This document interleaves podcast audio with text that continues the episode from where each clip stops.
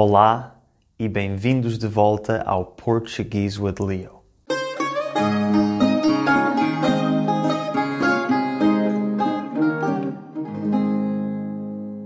Antes de começarmos o episódio de hoje, quero anunciar que esta semana atingimos uma nova meta. Chegamos aos 3 mil subscritores no YouTube, o que me deixa muito feliz. Por isso, quero agradecer a todos vocês que veem os meus vídeos, põem gosto, comentam e que estão subscritos ao canal. Também agradeço àqueles de vocês que ouvem o podcast e aproveito para vos sugerir que vão dar uma olhadela ao canal YouTube e que se subscrevam. Finalmente, como já é costume fazer, quero agradecer também às pessoas que nas últimas duas semanas fizeram doações para apoiar o Portuguese with Leo. Essas pessoas foram o Dario Alfredo Rocha, a MJ Pierce, o Derek Smith, o Philippe Pinero, o A.V. Carey, a Karen Brady, a Sylvia Aderek e o Thomas Lopes. Muito obrigado a todos vocês. O episódio de hoje vai ser um pouco diferente do habitual. Uma coisa que a maioria de vocês provavelmente não sabe sobre mim é que trabalho como guia turístico em Lisboa. Por isso é que tenho tanta paixão por história e por promover a língua e a cultura portuguesas através do canal Portuguese with Leo. O episódio de hoje vai ser diferente porque vamos sair aqui do estúdio e vamos para as ruas de Lisboa para fazer um tour virtual pela cidade. Este episódio é feito em parceria com a Eating Europe, que é uma das empresas de turismo com as quais eu trabalho como guia. Na Eating Europe fazemos tours gastronómicos, ou seja, tours em que vamos pela cidade e provamos diferentes pratos típicos portugueses. O tour que nós fazemos oferece uma excelente combinação de história, cultura, lugares muito bonitos da cidade e comida típica deliciosa. Hoje vou levar-vos pelos diferentes lugares onde fazemos o tour da Eating Europe em Lisboa e se gostarem do vídeo e quiserem marcar o tour da próxima vez que vierem a Lisboa, podem fazê-lo através do link na descrição. Quando marcarem o tour, usem o código de desconto Leonardo para terem 10% de desconto e para me terem a mim como vosso guia, se assim o desejarem. Feita esta introdução, vamos então para o centro de Lisboa para começar o tour de história e comida da Eating Europe.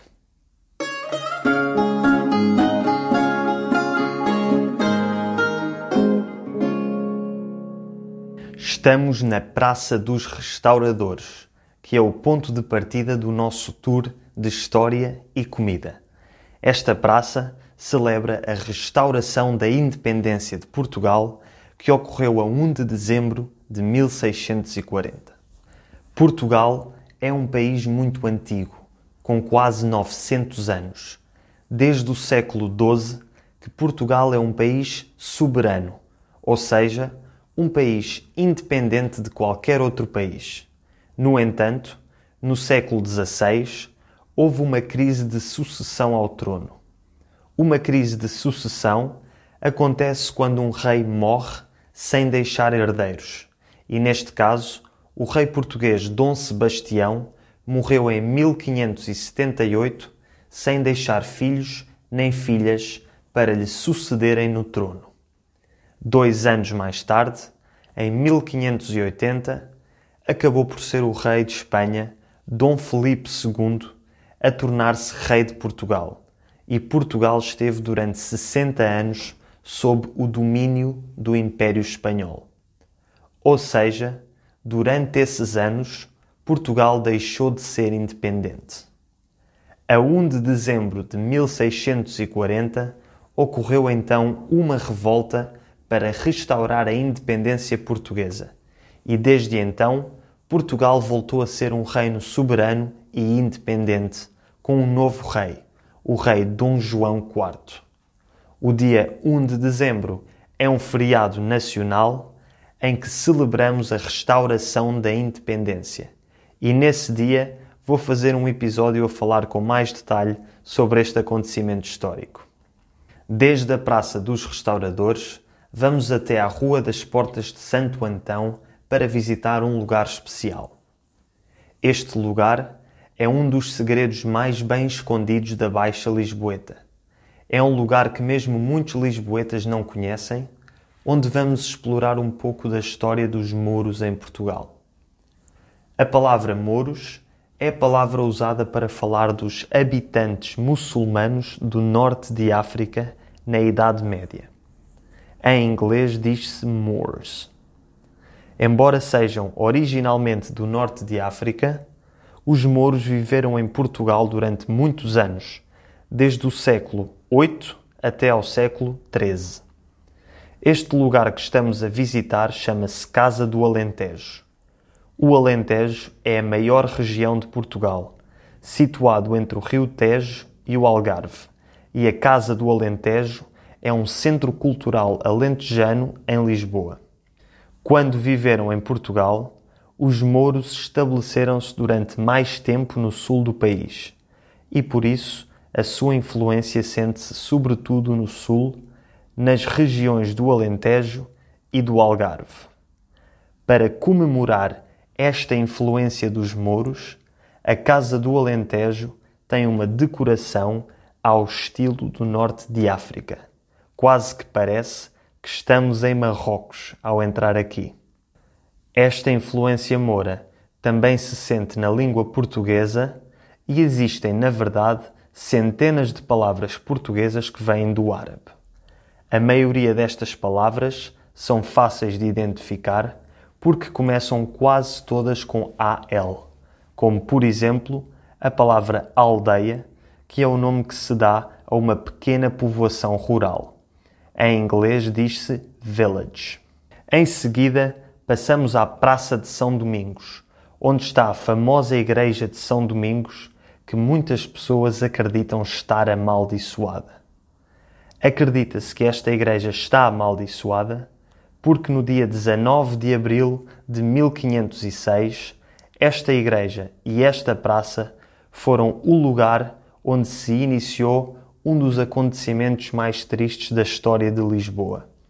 O massacre dos judeus que viviam em Lisboa, que foi um massacre que durou três dias e durante o qual foram mortos mais de dois mil judeus. Desde esse acontecimento, esta igreja foi destruída em três ocasiões diferentes ao longo da história. Duas vezes por terremotos e uma terceira vez por causa de um incêndio que a queimou por dentro em 1959. Por causa de tudo isto, as pessoas começaram a acreditar que a igreja estava amaldiçoada e decidiu-se deixá-la destruída e pintá-la de vermelho para representar o sangue derramado durante o massacre e o fogo do incêndio. Esta igreja é um lugar muito único e muito especial, e para se falar com detalhe sobre toda a sua história, seria necessário um episódio inteiro dedicado a ela. Se isso vos interessar, por favor enviem um e-mail para leo.portuguesewithleo.com. E se tiverem outras sugestões de outros tópicos para falar, digam no e-mail também. De seguida, atravessamos a Praça da Figueira, uma das principais praças do centro de Lisboa e subimos umas escadinhas escondidas chamadas Escadinhas de São Cristóvão. Aqui encontramos um mural emblemático feito pelo ilustrador Nuno Saraiva em 2013 como tributo ao fado português, o estilo musical mais importante em Portugal e que nasceu aqui nas ruas dos bairros de Alfama e da Moraria. Se quiserem saber mais sobre a história do fado, a forma como surgiu em Portugal e a sua importância para os portugueses, sugiro que ouçam um episódio que eu fiz dedicado inteiramente a este tema. Depois de continuar a subir as escadas, chegamos finalmente ao restaurante onde vamos provar dois deliciosos pratos típicos portugueses. O restaurante onde vamos comer chama-se Tasquinha Canto do Fado e é a única casa de fados da moraria. Vamos provar dois pratos típicos portugueses: o bacalhau à brás e a vitela assada com puré de batata. Este último é um prato especial que não está no menu, mas que o cozinheiro do restaurante, o chefe João, faz especialmente para o tour da Eating Europe. Agora o chefe vai explicar um pouco como é que se cozinha cada um destes pratos. Ouçam com atenção, porque ele fala um pouco mais rápido do que eu e por isso vai ser um desafio perceber tudo o que ele diz. Hoje vamos servir o bacalhau à brás uh, com uma salada uh, alface e tomate com molho gourmet e em seguida vamos servir uh, carne assada de vitela com puré de batata. O bacalhau à brás é, é um prato tradicional português. Uh, é, é, feito com cebola, é refogado o alho, é refogado juntamente o bacalhau. A seguir uh, leva batata palha, juntamente com ovos. é tudo misturado. Leva um bocadinho de sal a QB e um bocadinho de pimenta preta e está um bacalhau perfeito. O bacalhau à brás é um dos pratos mais populares em Portugal e é uma das centenas de maneiras que há de cozinhar o bacalhau em Portugal. O seu nome vem da pessoa que inventou a receita, um taberneiro de Lisboa que se chamava Brás. A palavra taberneiro significa o dono de uma taberna, e uma taberna é o nome que se dá a um restaurante pequeno, rústico e acolhedor. É o equivalente a tavern em inglês. Já a vitela assada é uma receita mais típica do norte de Portugal e é um prato caseiro e que é tipicamente servido em almoços de família. Em Portugal adoramos os nossos almoços de família e normalmente acabamos sempre por comer demais. A, a vitela uh, é estofada primeiro uh, com, com legumes 45 minutos a estufar a vitela e depois mais 45 minutos assado no forno. E depois vou reduzir o, aquele molho uh, na bimbi e faço o puré de batata. Uh, com batata mesmo batata, não é cá de puré de pacote. E leva manteiga, pimenta branca, sal a QB e é tudo misturado, tudo passado como deve ser. Agora vamos provar os pratos que o cozinheiro, o João, acabou de apresentar: o bacalhau à brás e a vitela assada, acompanhados com um excelente copo de vinho tinto.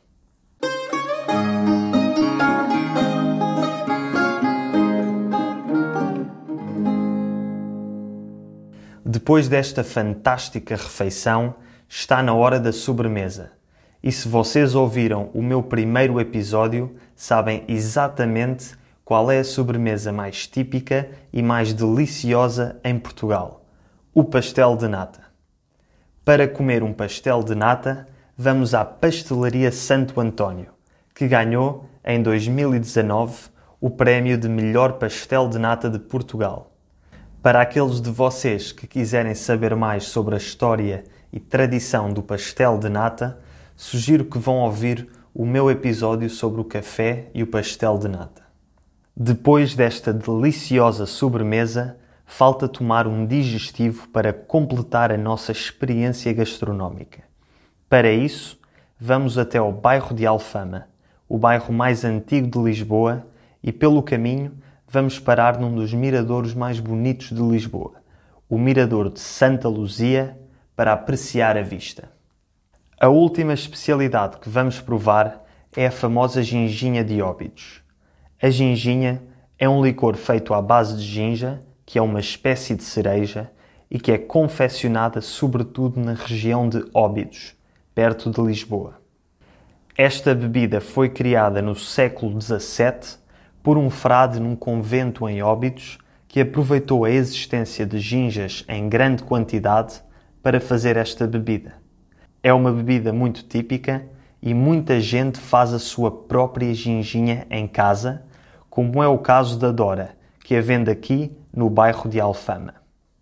Olá, boa tarde. Eu sou a Dora, nasci em Alfama e vendo ginginha, a melhor ginginha da Alfama, na rua Norberto Araújo e é caseira.